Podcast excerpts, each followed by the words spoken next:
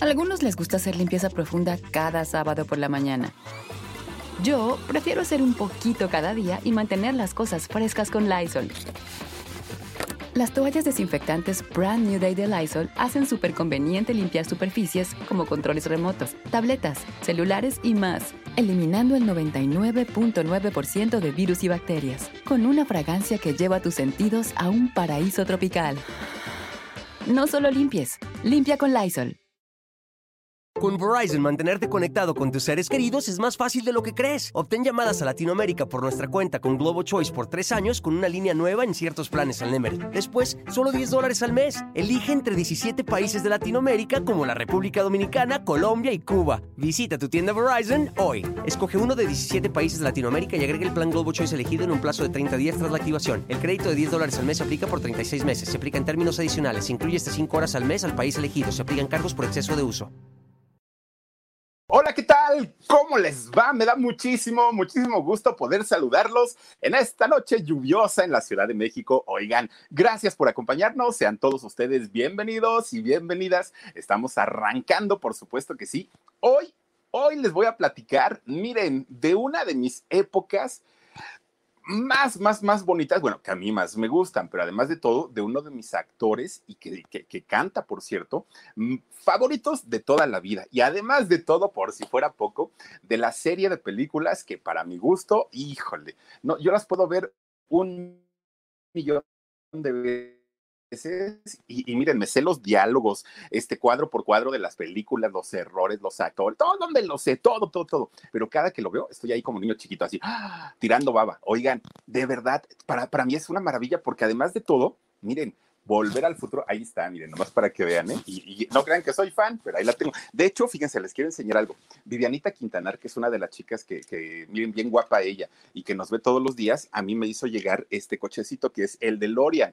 Miren nada más qué belleza de cochecito, está bien bonito, me lo regaló Vivianita y es, es, una, es un cochecito a escala y la verdad es que está bien padre, tiene hasta su basecita para ponerlo y todo. Me encanta porque todo lo que tenga que ver con volver al futuro, bueno, imagínense ustedes, hasta las películas de mm, Los Locos Adams, las nuevas que salieron, oigan, me encantan y les voy a decir por qué no tanto por los locos Adams, me encanta por volver a ver al Doc Brown con, con su este, pelona del tío Lucas. Me encanta, me encanta el, Doc Brown ahí en, la película de, de, este, los locos Adams. Entonces, para mí, hablar de volver al futuro y hablar de Michael J. Fox, oigan, de verdad que un verdadero agasajo. Pero miren, ay Dios mío.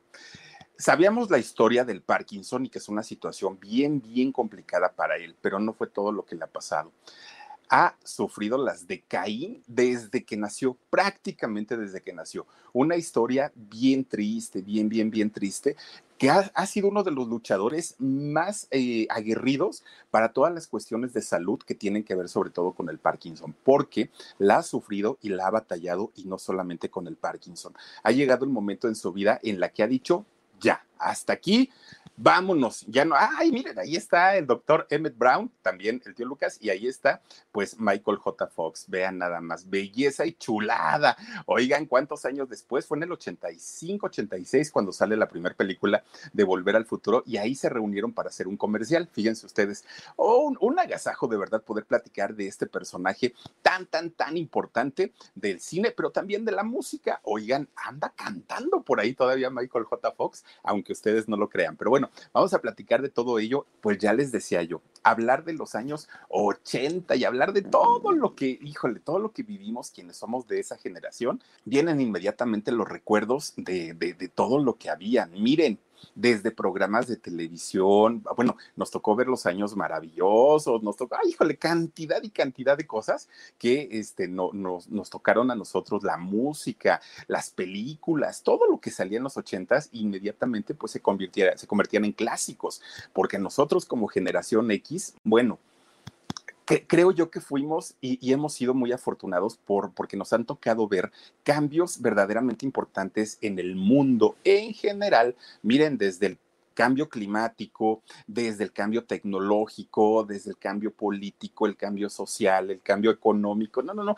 Ha habido una de cosas, nunca en la vida nos imaginábamos, por ejemplo, que ahora el dinero iba a ser electrónico y que ahora las transferencias iban a ser así tan facilitas en el teléfono. Nunca nos imaginábamos tampoco tener un teléfono celular. Bueno, hay quienes tienen dos teléfonos celulares y los dos con línea y los dos con un plan de, telefonía.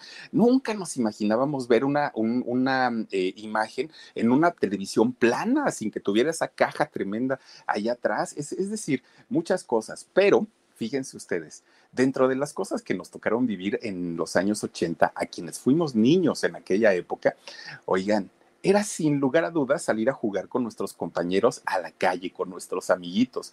Acabábamos mugrosos, revolcados, este, fracturados, si ustedes quieren, pero mira, salíamos, salíamos a jugar, eh, que si en el columpio, que si en los patines, que si, ya.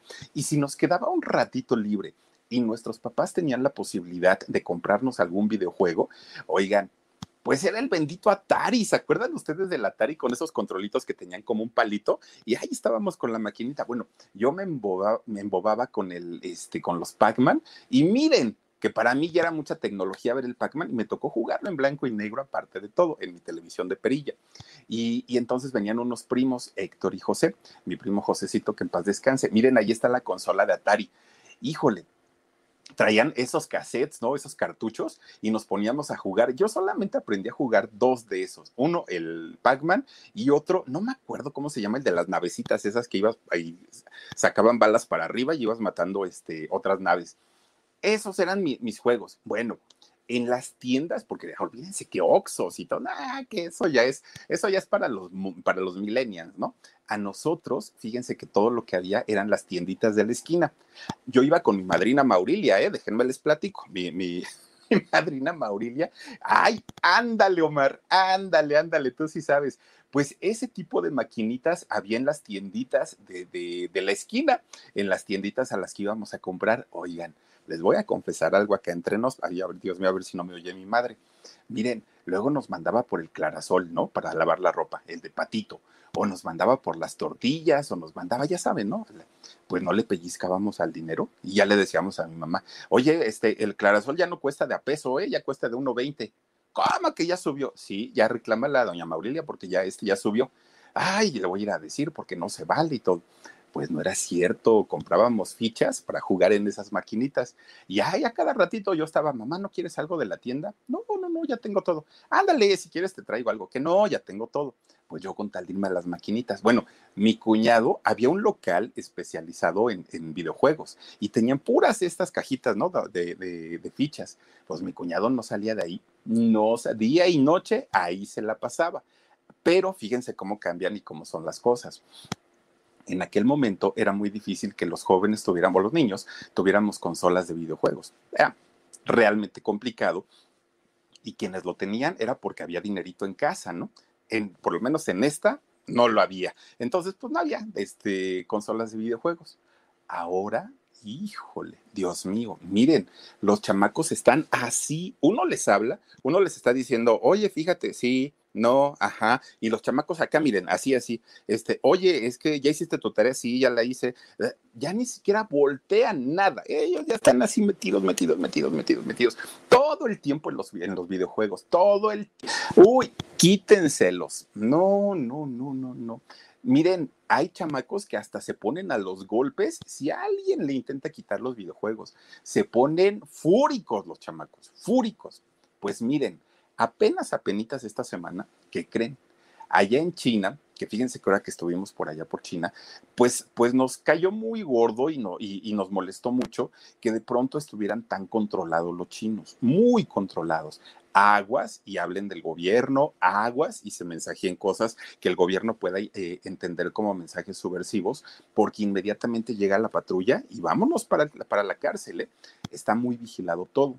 Pues miren, a pesar de que está vigilado todo allá en China, el gobierno de allá de China acaba de decretar a penitas que creen que para todos los menores de 18 años, todos los menores de, miren nomás, miren nomás la pantalla, cómo la dejó este por estar ahí jugando en las, máquinas.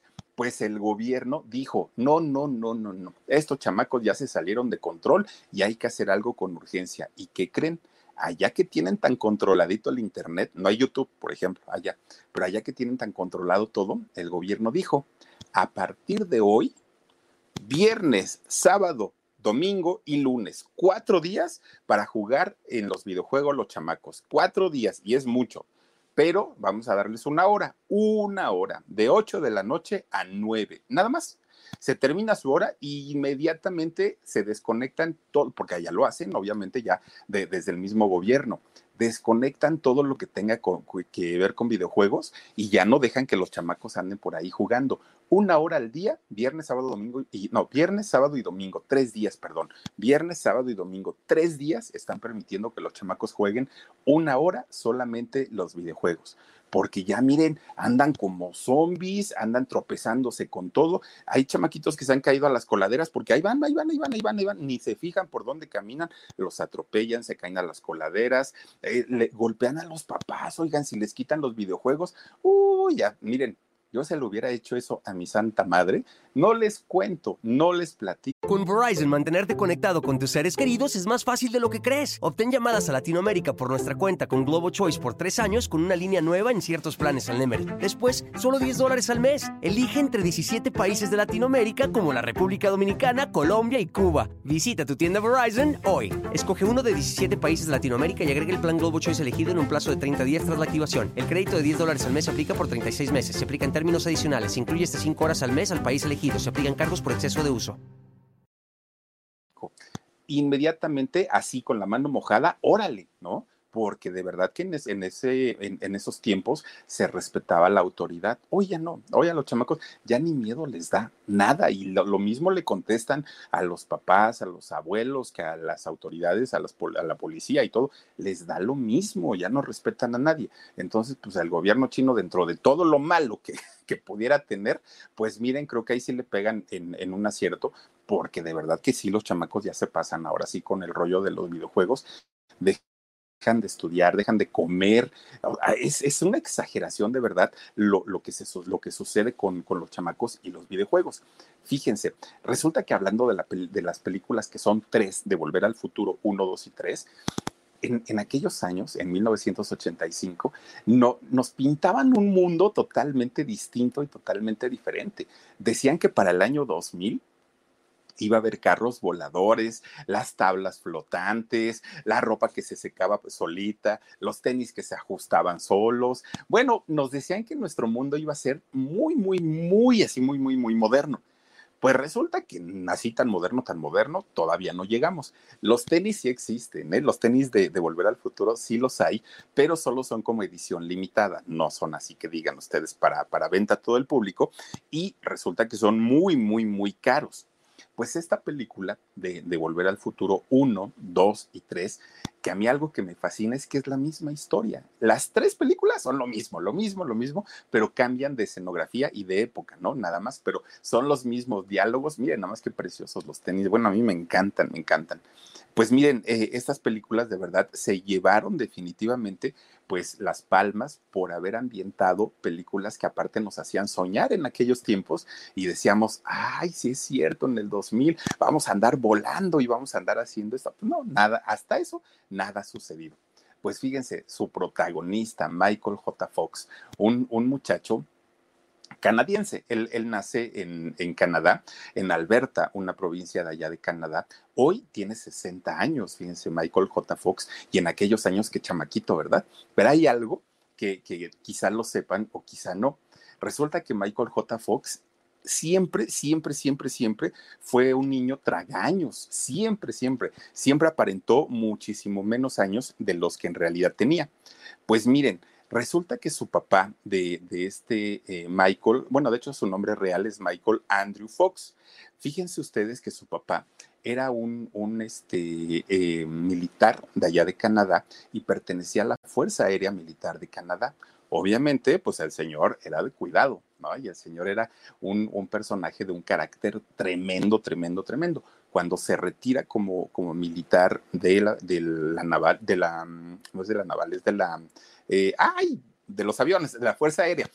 Pues, cuando se retira, se mete a trabajar de policía, perteneció a la policía de allá de Canadá ahora que anduvimos también por allá de, madre ardiendo, diría el Jorgito, este, en Canadá, oigan, los, los, los, señores policías y las señoritas policías, miren como maniquís, así derechitos, derechitos, derechitos, muy cuadraditos ellos y muy amables, eso sí tienen, ¿eh? Súper, súper amables. Pues don Michael, papá, era este policía y ya les digo que también andaba ahí en el ejército. Y por su parte, fíjense que su mamá era una actriz local, una actriz de allá de, Alberta, en Canadá, en realidad pues hacía papeles muy pequeños en la televisión de allá. Era a lo que se dedicaba la señora Phyllis Piper. Y entonces, de alguna manera, pues tuvo Michael esta como doble educación, ¿no? Por un lado, el papá siendo muy, muy estricto y por otro lado, la mamá pues siendo un poquito más tranquila, podemos decirlo, ¿no? De alguna manera. Fíjense ustedes, ellos tuvieron cinco hijos y los cinco muchachos tuvieron que acostumbrarse todo el tiempo a las mudanzas, porque por el trabajo de su papá, primero como eh, parte de la, de la Fuerza Aérea de Canadá y segundo como policía, pues todo el tiempo andaban cambiándose de lugar, andaban en una provincia, luego estaban en otra, no se podían establecer en algún lugar porque inmediatamente ya estaban en otro. Y así, pues fueron creciendo más o menos, ¿no? Pero resulta que en algún momento los mandan a Vancouver qué lugar tan bonito Vancouver. Bueno, los mandan ahí y ahí finalmente echan raíces, ahí ya se establecen y empiezan pues ya con el, con el desarrollo de todos los hijos, de los cinco. Fíjense que todos los hijos de alguna manera iban con un crecimiento y un desarrollo normal. Todos menos Michael. Fíjense que cuando Michael entra a la edad en donde pues ya sus hermanitos iban creciendo, sus papás se preocupan mucho por él, muchísimo porque resulta que todos crecen menos él. Michael se queda chaparrito, chaparrito, chaparrito, muy chaparrito. Miren, mide 1,64. Y déjenme decirles que para la gente de Canadá que son altos, pues 1,64 era realmente muy, muy chaparrito pues los papás lo empiezan a llevar a todos los, los, especialistas para ver si tenía incluso enanismo, ¿no? Porque decían, es que no es normal, el papá alto, la mamá alta, los hijos altos y Michael no crecía. Pero no era solamente que no creciera, sino además su carita se le quedaba todavía como de, como de chiquillo. O sea, él ya tenía ocho años y parecía de cuatro. Entonces, entre la estatura chiquita y las facciones que eran de, de, un chiquito, pues obviamente se empezaron a asustar mucho los papás pues lo llevan a especialistas y los especialistas les dicen, no, ni se preocupen, el niño está bien, tiene todos sus este, reflejos perfectamente bien, no tiene nada de lo que ustedes se puedan preocupar. Entonces los papás dijeron, bueno, ¿y por qué es tan chiquito? Pues porque es chaparrito, nada más, así de sencillo, es chaparrito, pero está muy bien. Bueno, pues dijeron ellos, pues está bien, tuvimos un hijo chiquito, ya ni modo. Pues miren, sus hermanos lo agarraron como el, como el niño chiquito, aunque en realidad no lo era. Sus vecinos también, sus amigos también, pues era como el niño, lo veían muy, muy raro, muy diferente.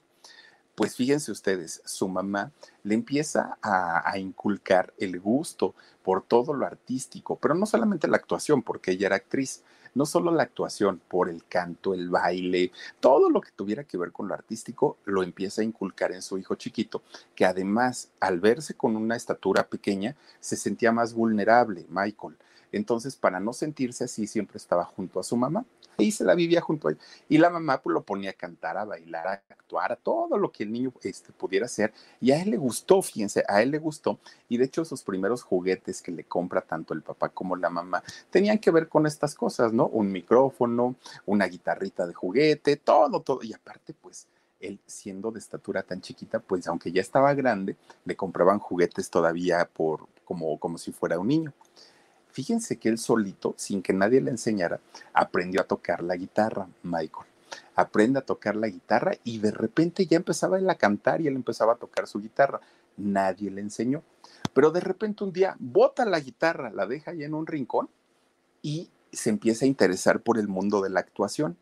Entonces su mamá pues dijo, para mí mejor, porque aparte la actuación es algo pues que yo le sé y, y aparte de todo, pues, pues yo lo podría ayudar pues le empieza a poner Michael más atención al mundo de la actuación. Y siendo muy chiquito, bueno, ya no estaba tan chiquito, de hecho ya había entrado a la secundaria, empieza a buscar este, oportunidades. Su mamá y él se lo llevaba de la mano y empezaba a buscar oportunidades para este, eh, empezar a, a, trabajar ya en lo que tuviera que ver con la profesión de la actuación. Pues miren, no encontraba, no encontraba y no encontraba. De repente el muchacho dice, es que a lo mejor el problema es que le estoy dedicando tiempo a mi escuela y a la actuación. Entonces, si yo quiero triunfar, lo que necesito es dejar la escuela. Pues los papás se ponen, pues obviamente muy preocupados. Y él dice, es que miren, de todas maneras, yo voy a la escuela, pero ¿de qué sirve que vaya? Si soy bien burro, ni estudio, ni, ni sé nada, entonces pues mejor déjenme dedicar 100% a la actuación. Pues los papás estaban ya muy preocupados, pero dijeron, órale pues, vamos a, este, a, darte el chance para que te dediques a la actuación como tú quieras. Pues fíjense, resulta que eh, para, cuando los adolescentes eh, quieren trabajar en algún medio de comunicación, hay muchas oportunidades siendo adolescentes. ¿Por qué? Porque la adolescencia es una época que no dura mucho, ¿no? No, no es como la vida adulta. Entonces, como es una etapa pues que pasa rápido en la vida, tanto locutores como actores, eh, cantantes, se buscan mucho a los adolescentes. El problema con Michael no era ese el problema es que él ya era un adolescente, pero no daba el perfil para un adolescente. Se seguía viendo como un niño por lo chaparrito y por la cara. Entonces, cuando él iba y pedía trabajo y le decían, ¿qué edad tienes? 14. No, ¿cómo crees? No, no, no, tú no tienes 14. Tú debes tener como 9 o 10 años, le decían y entonces nunca le daban el trabajo porque no daba el perfil para el que él buscaba el trabajo, ¿no? Los casting y todo donde él iba, pues obviamente no daba y él se preocupaba muchísimo. Hasta que final, fíjense que este, entra a una serie allá en Canadá en donde eh, pues la serie era con Verizon, mantenerte conectado con tus seres queridos es más fácil de lo que crees. Obtén llamadas a Latinoamérica por nuestra cuenta con Globo Choice por tres años con una línea nueva en ciertos planes al Nemery. Después, solo 10 dólares al mes. Elige entre 17 países de Latinoamérica como la República Dominicana, Colombia y Cuba. Visita tu tienda Verizon hoy. Escoge uno de 17 países de Latinoamérica y agrega el plan Globo Choice elegido en un plazo de 30 días tras la activación. El crédito de 10 dólares al mes se aplica por 36 meses. Se aplica en términos adicionales. Se incluye hasta 5 horas al mes al país elegido. Se aplican cargos por exceso de uso de un niño, narraba la historia de un niño de nueve o diez años que era adoptado por su tío. Resulta que Michael ya tenía 15 en aquel momento, pero daba el perfil para un niño de 10. Y a la gente le gustó, le gustó verlo en, esta serie y a partir de ahí pues empieza a ser hasta cierto punto famoso, pero allá en Canadá. Cuatro años, fíjense que eh, esta serie, después de haberse grabado, cuatro años la tuvieron enlatada, no salió al aire pero en el momento que salió, bueno, se convierte en un éxito, por lo menos ahí en Canadá. Y para Michael ya era el rollo de decir, sí me quiero dedicar a eso, porque ya me vi en pantalla y pues sí me veo chiquito y todo, pero me gusta cómo me veo. Y ahí se queda, ¿no? Entonces empieza a trabajar. él, ya tenía decidido que se iba a dedicar a la actuación.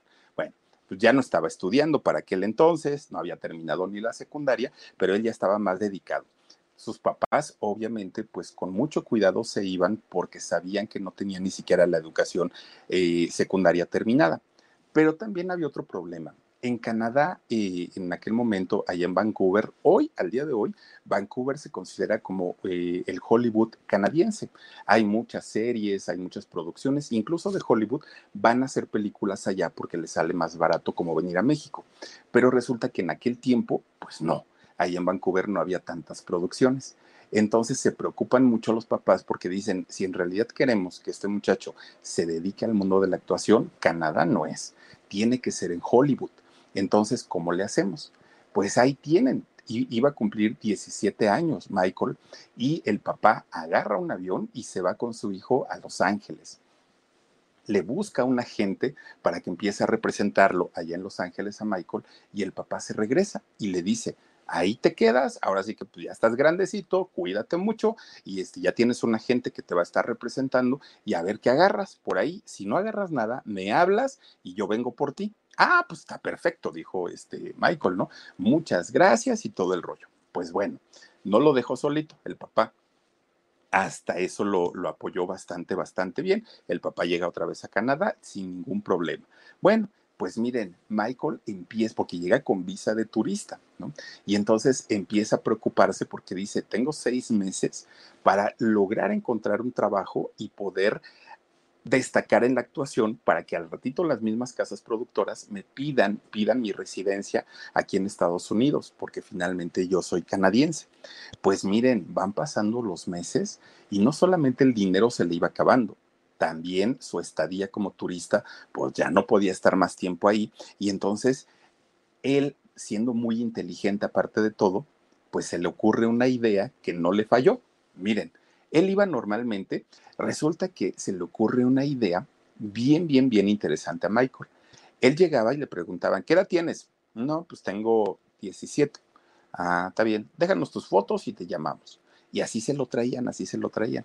Entonces, de repente un día llega y le dicen, ¿qué edad tienes?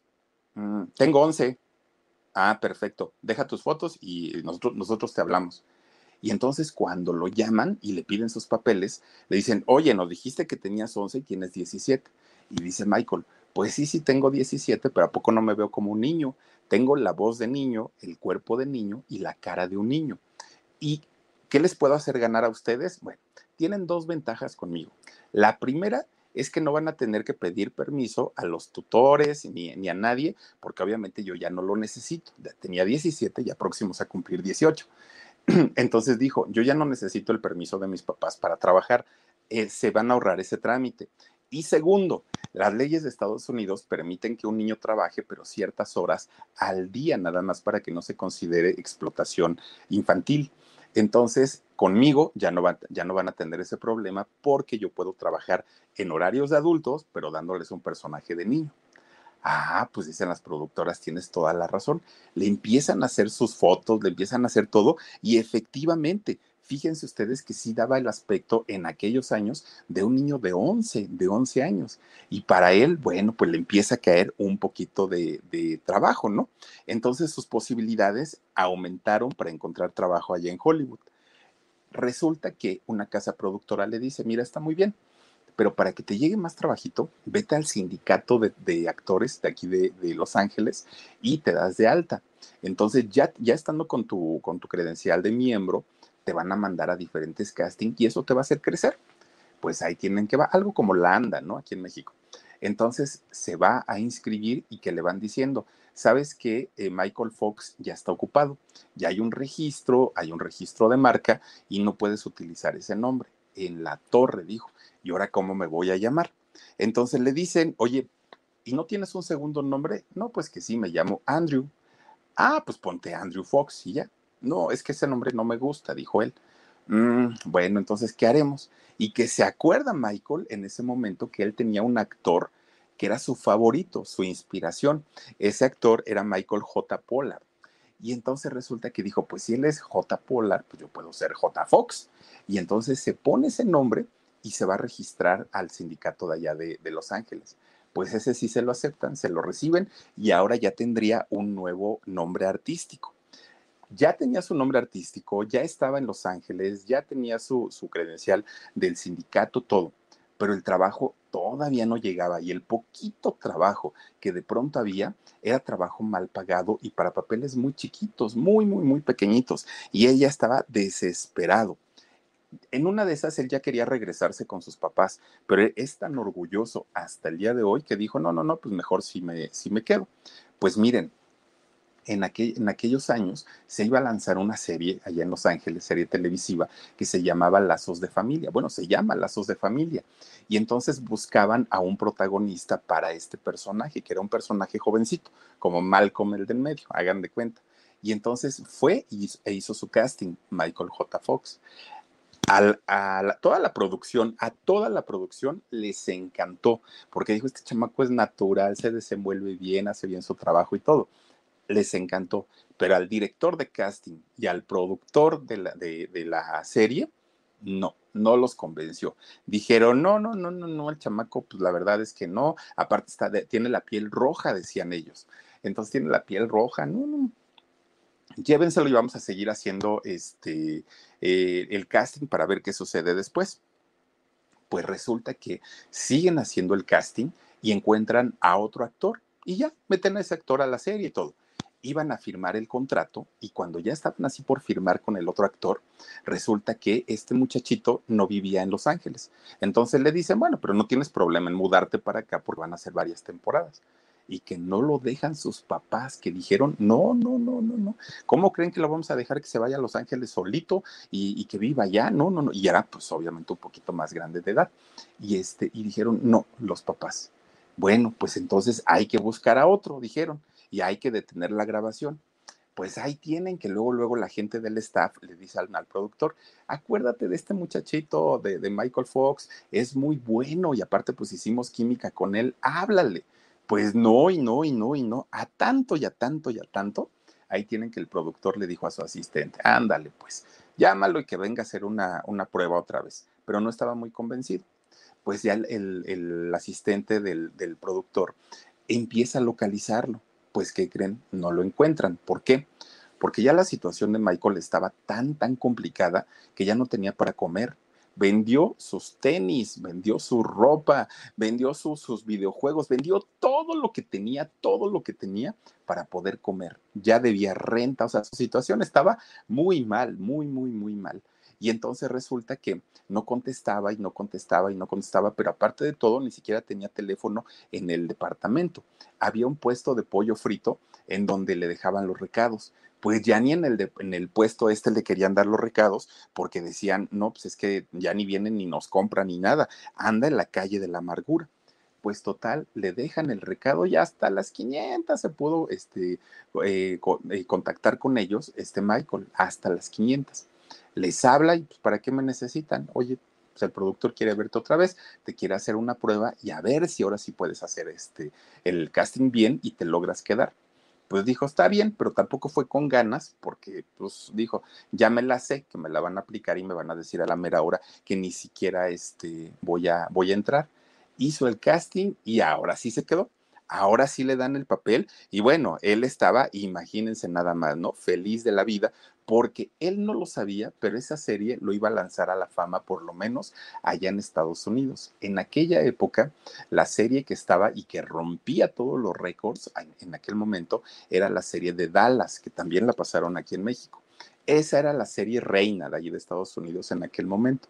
Pues Dallas se fue para abajo cuando sale Lazos de Familia porque se lo llevó y sobre todo por la personalidad de Michael J. Fox, un, un chamaquito en aquel momento. No tuvo competencia, les fue muy bien. Bueno, pues ya le iba bien, su economía, pues miren, obviamente ya, ya, ya no tenía que comer pollo frito, se hizo famoso, empezó a andar con sus primeras novias, que, ah, porque eso sí, chaparrito, chaparrito, chaparrito, pero miren, ojazos azules que tiene Michael J. Fox. Entonces, pues obviamente las chicas se, se quedaban más impactadas porque eh, la mayoría de los canadienses tienen, o por lo menos los que nos tocó ver a nosotros, tienen los ojos azules.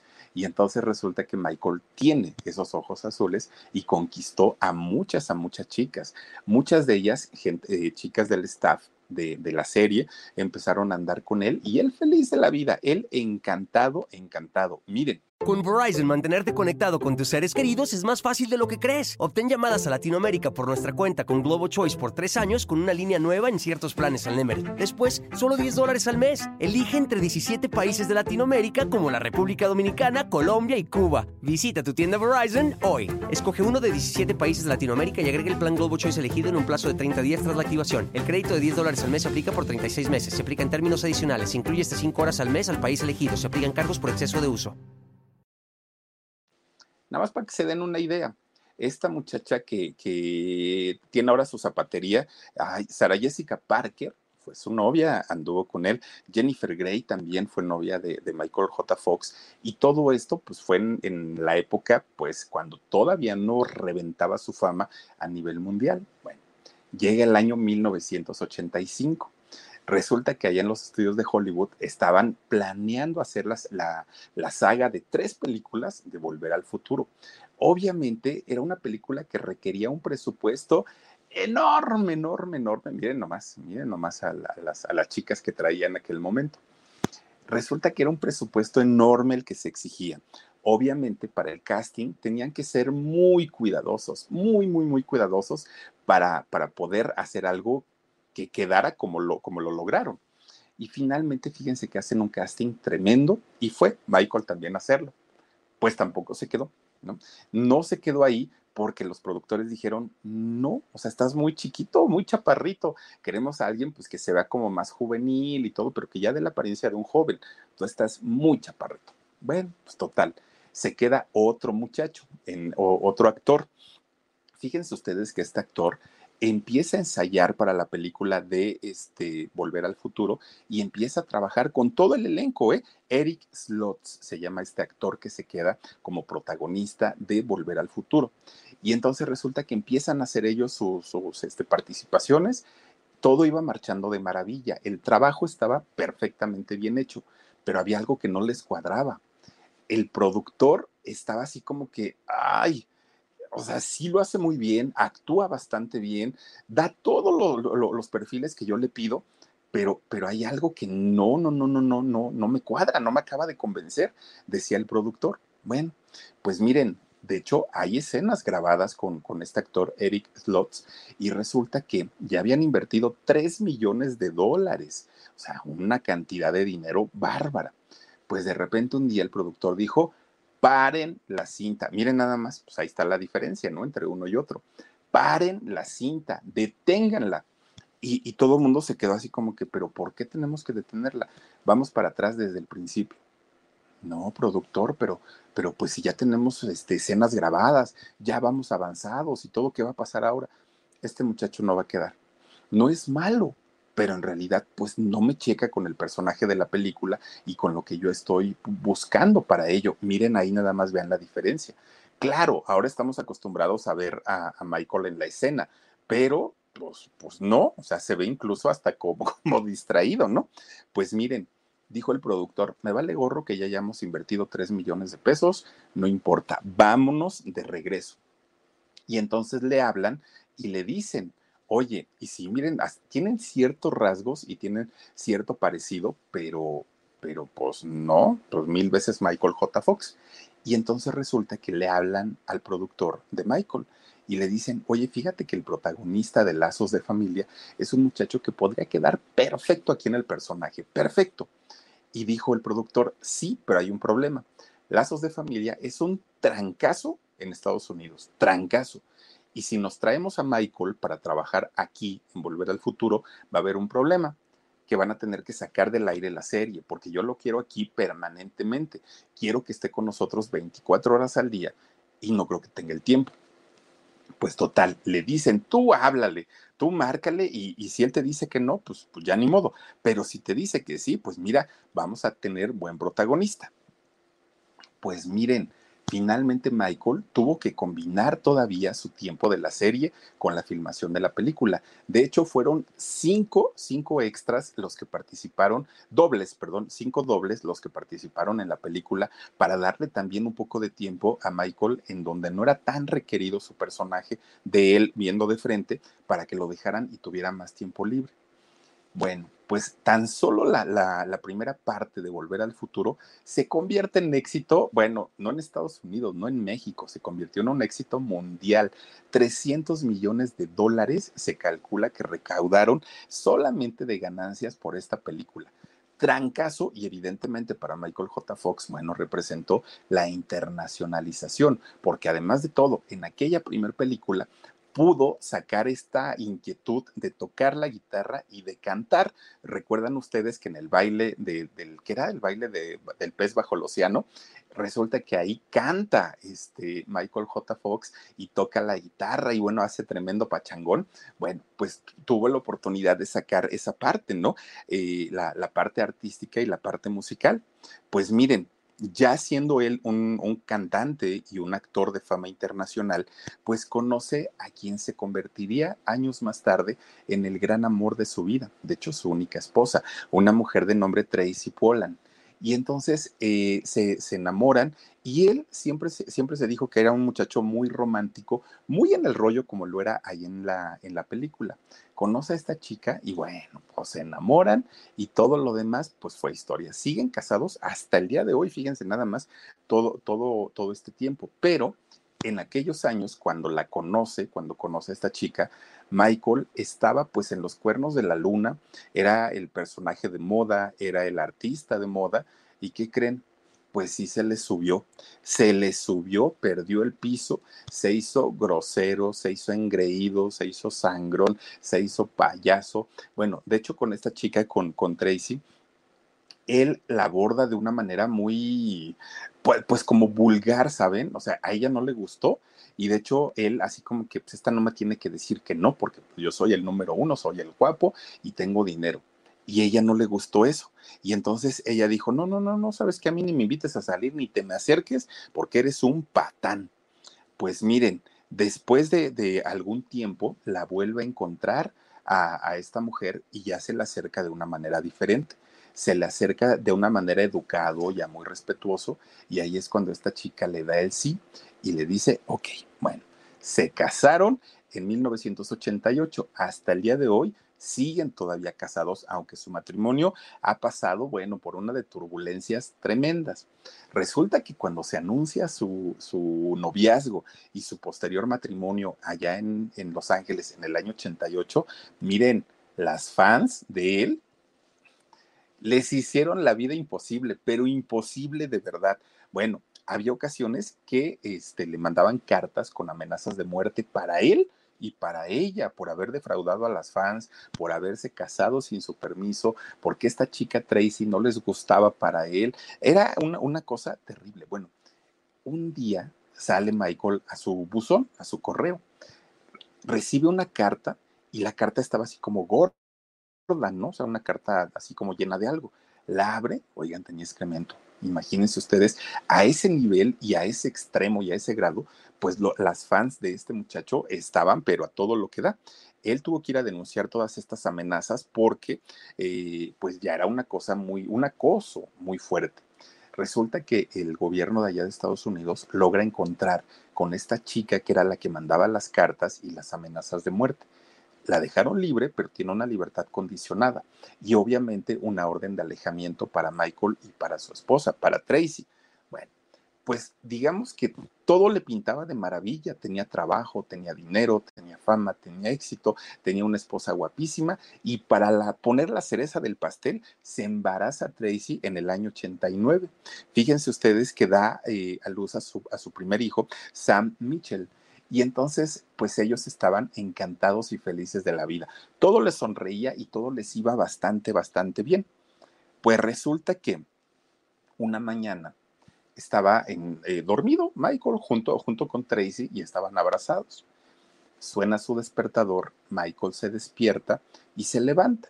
Pero fíjense ustedes que cuando eh, él se levanta, se da cuenta que su dedo meñique empieza a, temblar de una manera incontrolable no podía controlar este movimiento, pero era en su dedo.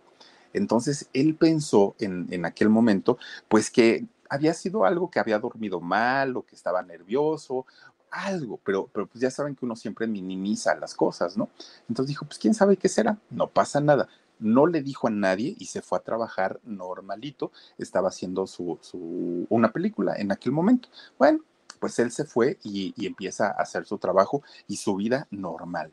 Va pasando el día y durante ese mismo día se da cuenta que el movimiento de su dedo meñique iba siendo más fuerte, iba siendo más intenso. Con Verizon, mantenerte conectado con tus seres queridos es más fácil de lo que crees. Obtén llamadas a Latinoamérica por nuestra cuenta con Globo Choice por tres años con una línea nueva en ciertos planes al Nemery. Después, solo 10 dólares al mes. Elige entre 17 países de Latinoamérica como la República Dominicana, Colombia y Cuba. Visita tu tienda Verizon hoy. Escoge uno de 17 países de Latinoamérica y agrega el plan Globo Choice elegido en un plazo de 30 días tras la activación. El crédito de 10 dólares al mes se aplica por 36 meses. Se aplica en términos adicionales. Se incluye hasta 5 horas al mes al país elegido. Se aplican cargos por exceso de uso.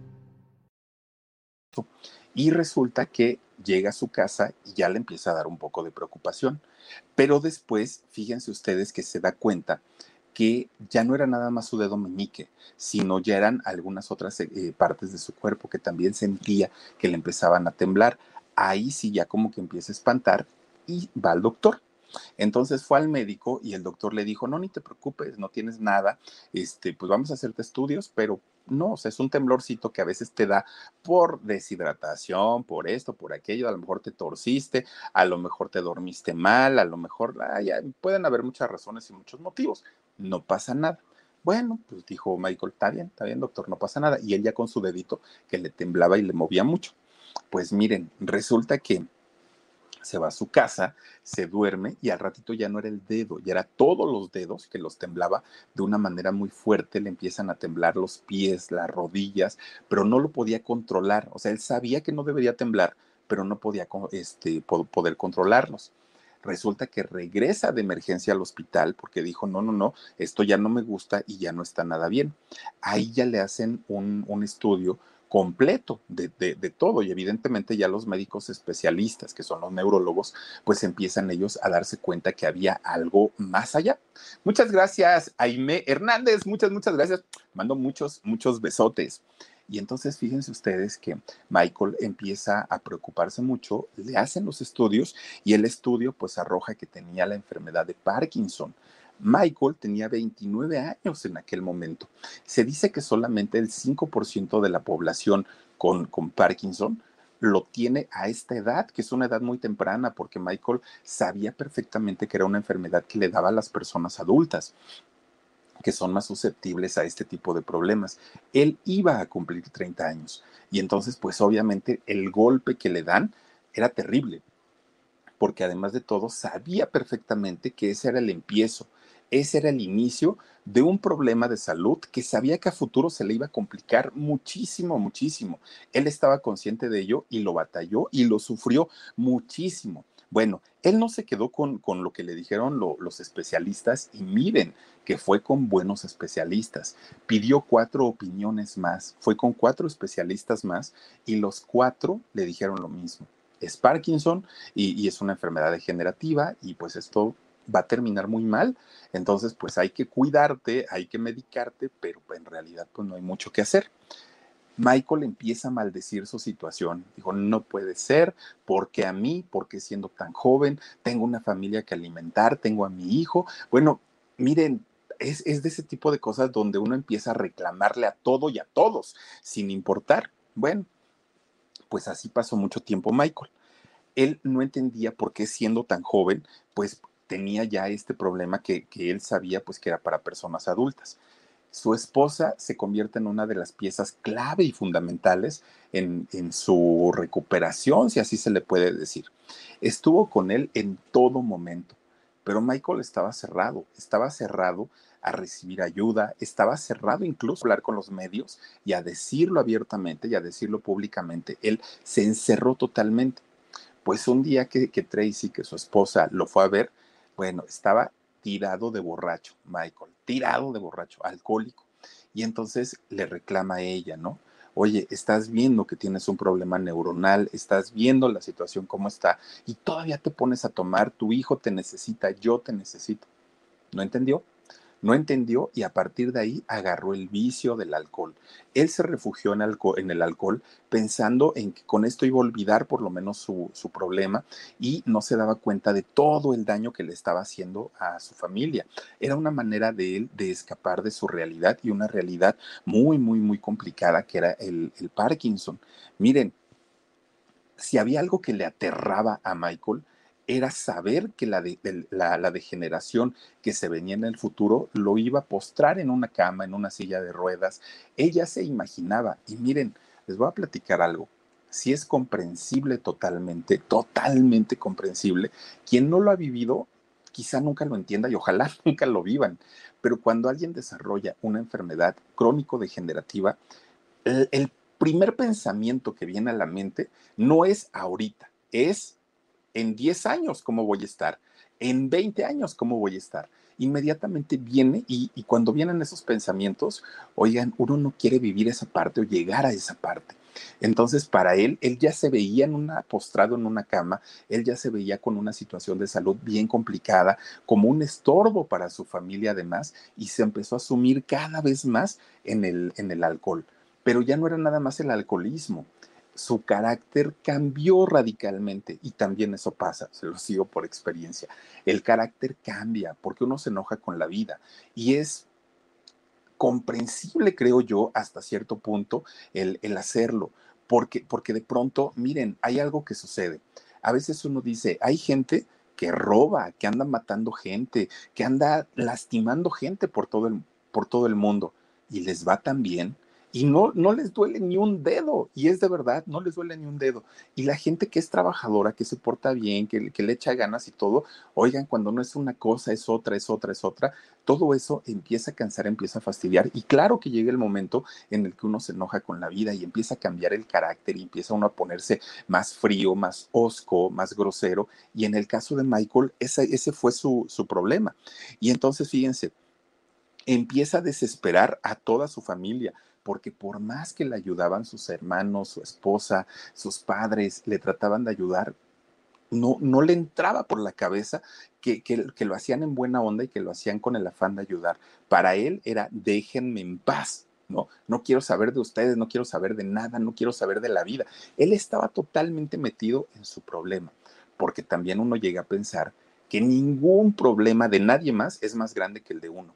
Y eso también le pasó a Michael J. Fox. Bueno, pues total, un día Tracy, ya cansada y ya fastidiada, pues de tanto que le quería ayudar y, él no se dejaba, que le habló serio y le dijo, sí, si tú te imaginas que vas a estar en una silla de ruedas y postrado en una cama, sí, sí vas a estar ahí, pero ¿quieres estar conmigo o quieres estar solo? Si tú te imaginas que vas a estar así, así, así, sí, es muy probable que sí, pero ¿qué es mejor? ¿Que estés rodeado de amor de, de, tu familia o que estés alcoholizado, solo, sin dinero y sin nada? Le empieza a hablar de una manera tan fuerte, tan fuerte, tan fuerte, que Michael entró en razón y de pronto un día dijo, creo que tienes razón. Ahora sí que como dicen, le dieron su dosis de realidad y finalmente sí entendió esta situación. Él entendía que tenía que ser buen padre, buen esposo, buen hijo y cambia totalmente su, su actitud miren, empieza a tomar terapia, independientemente a la terapia para el Parkinson, empieza a tomar terapia psicológica. Y esto le ayudó muchísimo porque ya los medicamentos le controlaban un poquito los temblores y además de todo, pues también le, le ayudaban porque su carácter se lo controlaban. Bueno, le hacen una cirugía, fíjense ustedes, en el cerebro que se llama talam talamotomía esta eh, cirugía le quitan una parte del cerebro, que es la parte que tiene más afectada para, para el rollo del Parkinson. Se la quitan y bueno, finalmente con eso logra estabilizarse un poquitito, un poquitito en la cuestión de lo de los temblores de, del cuerpo. Y con eso le dio el chance de poder seguir trabajando muy limitado, mucho, mucho, muy limitado, pero finalmente él ya podía seguir trabajando, aunque los proyectos para los que lo llamaban pues no eran exitosos, nunca al nivel de Volver al Futuro, nunca al nivel de la serie de, de Lazos de Familia, pero como sea, pues ya le estaban generando su, su dinerito. Y miren, finalmente, pues Michael entendió también que su situación había cambiado, ya era, ya era otra, su realidad era otra. Pues miren, en el peor momento, en el peor momento de, su vida, de repente se vuelven a convertir en padres, aún ya, ya con el Parkinson, se convierten en, papás y esto le da una nueva como, pues como vitalidad, ¿no? A, Michael y se vuelve a sentir nuevamente con ganas de vivir, con ganas de disfrutar la vida y eso le ayuda muchísimo, muchísimo. Fueron unas mellizas que nacieron en el año 95 y aparte por partida doble, ¿no? Nacen en, en el 95 y dos años después tuvieron a otra niña. Fíjense, nada más cuatro hijos eh, tiene, tiene Michael J. Fox y esos cuatro hijos le dieron el pues ese, ese ímpetu y esas ganas de poder sacar a sus hijos adelante y de poder sobrellevar la enfermedad. Fue en el año 98 cuando él finalmente sale hablar a los medios de comunicación. Miren, ahí está toda la familia completa. Y su hijo, ¿cómo se parece? ¿Ya vieron? Nada más que es en, en alto. el muchacho es igual. Fíjense, ahí es donde en el 98 fue cuando sale a decir que tenía un problema, un problema de Parkinson, y la gente, pues obviamente no se la creía que alguien tan joven, pues tuviera de pronto este problema. Pero salió a decir esto porque ya había creado una fundación, la Fundación Michael J. Fox, para ayudar a la gente que tiene este problema y para la investigación aparte. Con Verizon, mantenerte conectado con tus seres queridos es más fácil de lo que crees. Obtén llamadas a Latinoamérica por nuestra cuenta con Globo Choice por tres años con una línea nueva en ciertos planes al Nemery. Después, solo 10 dólares al mes. Elige entre 17 países de Latinoamérica como la República Dominicana, Colombia y Cuba. Visita tu tienda Verizon hoy. Escoge uno de 17 países de Latinoamérica y agrega el plan Globo Choice elegido en un plazo de 30 días tras la activación. El crédito de 10 dólares al mes se aplica por 36 meses. Se aplica en términos adicionales. Se incluye hasta 5 horas al mes al país elegido. Se aplican cargos por exceso de uso. Buscan una cura, evidentemente. Miren, eh, el gobierno de Estados Unidos es uno de los gobiernos que más aporta para que se pueda investigar sobre esta situación. Después del gobierno de Estados Unidos, la fundación de Michael J. Fox es la que más aporta dinero para tratar de encontrar una cura en contra de esto. Recauda millones y millones y millones de dólares porque la gente lo quiere, porque la gente, y sobre todo, quienes éramos jóvenes en aquellos años 80 y que muchos de ellos después crecieron siendo empresarios y siendo hombres de negocios y que conocieron y disfrutaron del trabajo y de las películas de él, se sienten agradecidos e identificados y le ayudan muchísimo.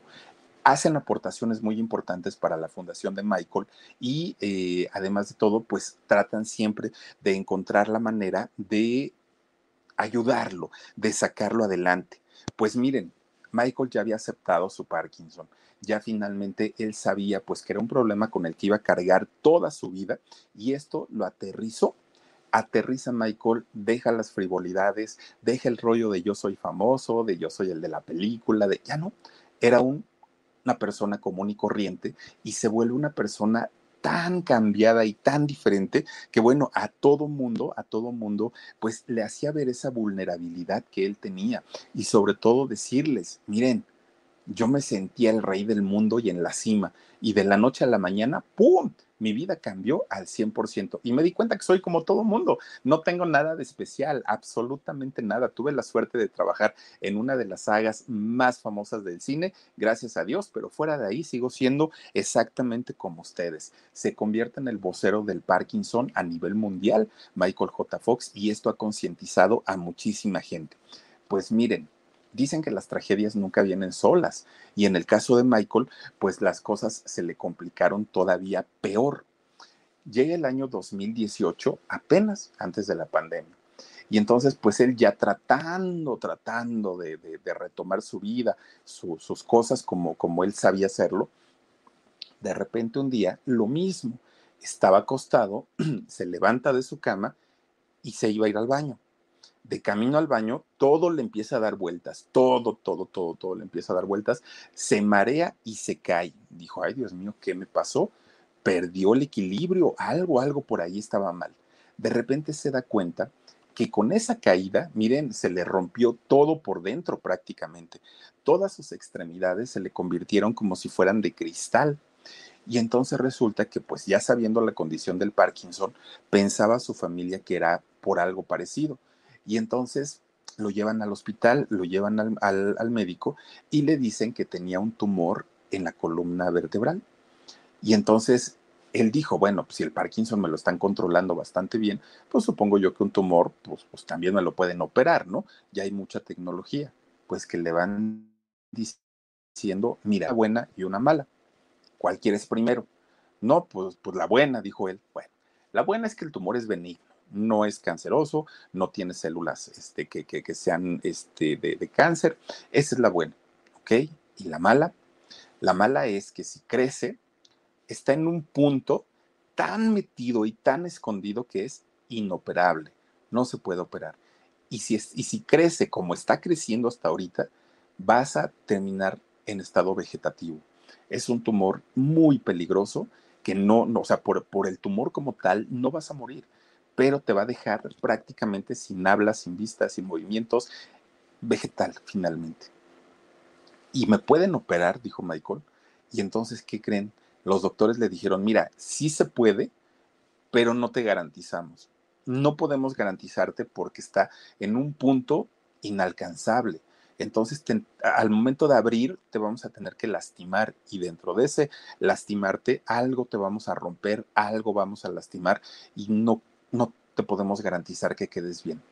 Bueno, empieza el, deambular de, de Michael Fox en hospitales, médicos, neurólogos, cantidad y cantidad y cantidad, y todo el mundo era lo mismo, lo mismo, lo mismo, no te podemos operar. Hasta que llega con uno que le dice, órale, yo me aviento, yo te opero. ¿De verdad? Sí, yo te opero. Es que nadie me, me da garantía. Dice, no, ni yo tampoco. Pero aquí hay una diferencia. Ellos no te dan garantía, pero tampoco te quieren operar yo tampoco te doy garantía, pero sí te quiero operar. Mira, tu situación realmente está muy grave, muy grave. Le explicó el tamaño de su tumor, le explicó en dónde estaba ubicado, le explicó cómo tenían que hacer la operación. Es decir, no nada más le, lo espantó, sino le dijo absolutamente pros y contras. Y le dijo, si logramos quitar este tumor de esta manera, tus posibilidades son tales si lo logramos quitar de esta otra manera, podría ser que te quedaras así. Le empieza a dar todas las posibilidades y eso le dio mucha seguridad a Michael. Entonces le dijo, pues ya opéreme, doctor. O sea, ¿qué pasa si no me lo quito? Y le dijo él, mira, si no te lo quitas, el tumor va a seguir creciendo y vas a terminar sin poder caminar y sin poder hacer nada.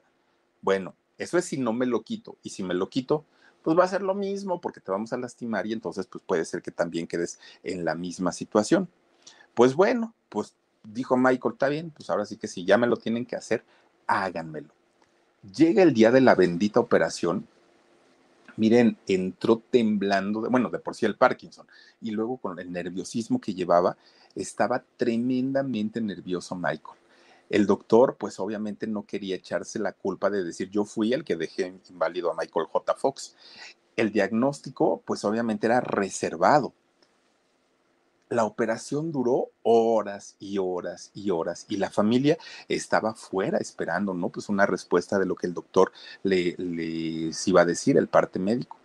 Termina la operación y va saliendo el doctor del hospital, pues obviamente con su, su, su vestimenta de quirófano y todo, ¿no?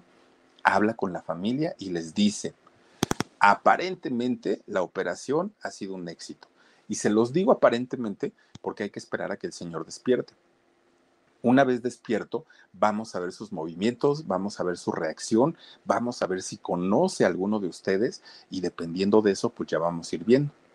Miren, cuando va saliendo este de la, del, del sueño, de la anestesia, Michael, estaba su hija, una de sus hijas, junto a él, no la conoció no la conoce y entonces pues la hija se espanta, ¿no? Obviamente porque pues, pues decía qué, qué, qué es lo que sucede y qué es lo que pasa.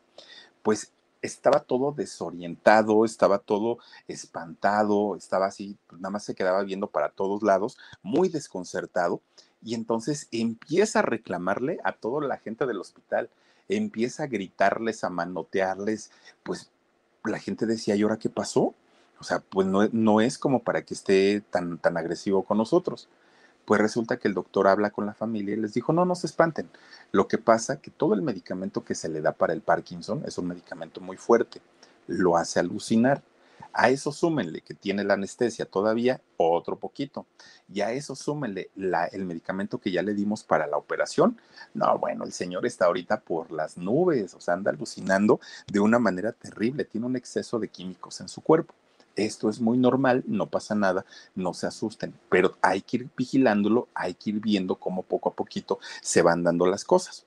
Bueno, pues miren, pasa el tiempo, pasan unos días y fue aclarando su mente poco a poquito, poco a poquito, y empieza él a sentir que había partes de su cuerpo que no las podía mover, entre ellas sus piernas.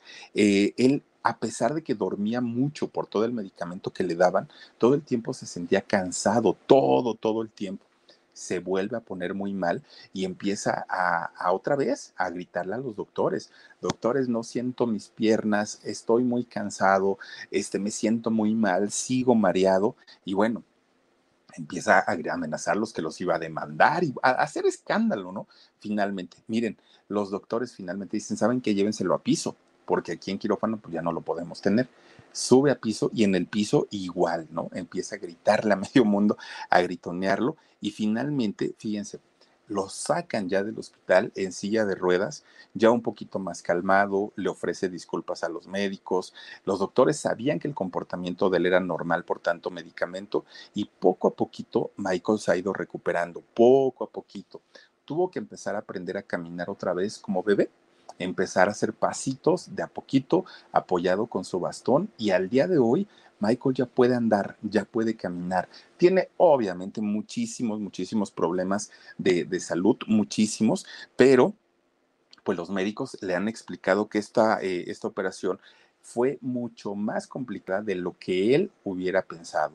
De hecho, en algún momento era tanta su desesperación de, de, lo mal que se sentía que se quiso levantar y se cayó. El doctor le dijo que otra caída de esas y realmente pues ya iba a quedar inválido para siempre. Entonces, ya una vez viviendo esta caída, ahora sí ya le hizo caso a los doctores, ahora sí ya se porta bien y parece ser que pues la recuperación de él poco a poquito, poco a poquito ha ido funcionando. Ha sido un proceso bastante, bastante eh, largo, le han hecho resonancias magnéticas, ha estado prácticamente viviendo en el hospital, pero finalmente pues ha ido recuperando poco a poquito, poco a poquito. Miren, en el, eh, ¿qué fue? En el año 2016, justamente antes de la operación todavía, anduvo cantando por ahí con Coldplay. Eh, este, en un concierto se presentaron e interpretó sus canciones de Volver al Futuro, por ahí estuvo, y todo esto lo hizo por sacar dinero para ayudar a su fundación.